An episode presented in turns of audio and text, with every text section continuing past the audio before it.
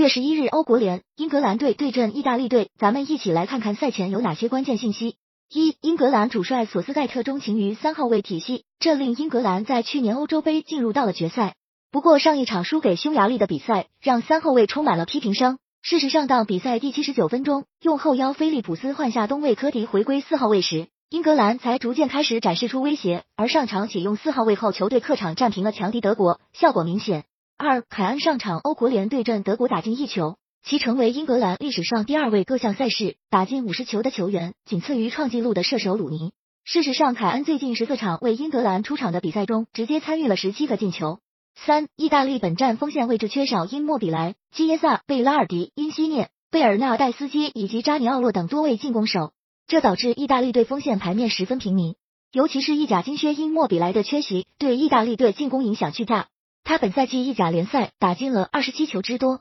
四、意大利此前世预赛无法突围无缘欧洲杯，再加上欧美杯被阿根廷零比三羞辱，士气跌入谷底。上场欧国联二比一击败匈牙利，此前一场一比一战平德国后，球队的士气有所回升。五、这场是去年欧洲杯决赛的重演，去年欧洲杯决赛双方九十分钟常规时间一比一战平，而事实上过去三次交手全部是常规时间以内的一比一平局，这场平局属性依然不容忽视。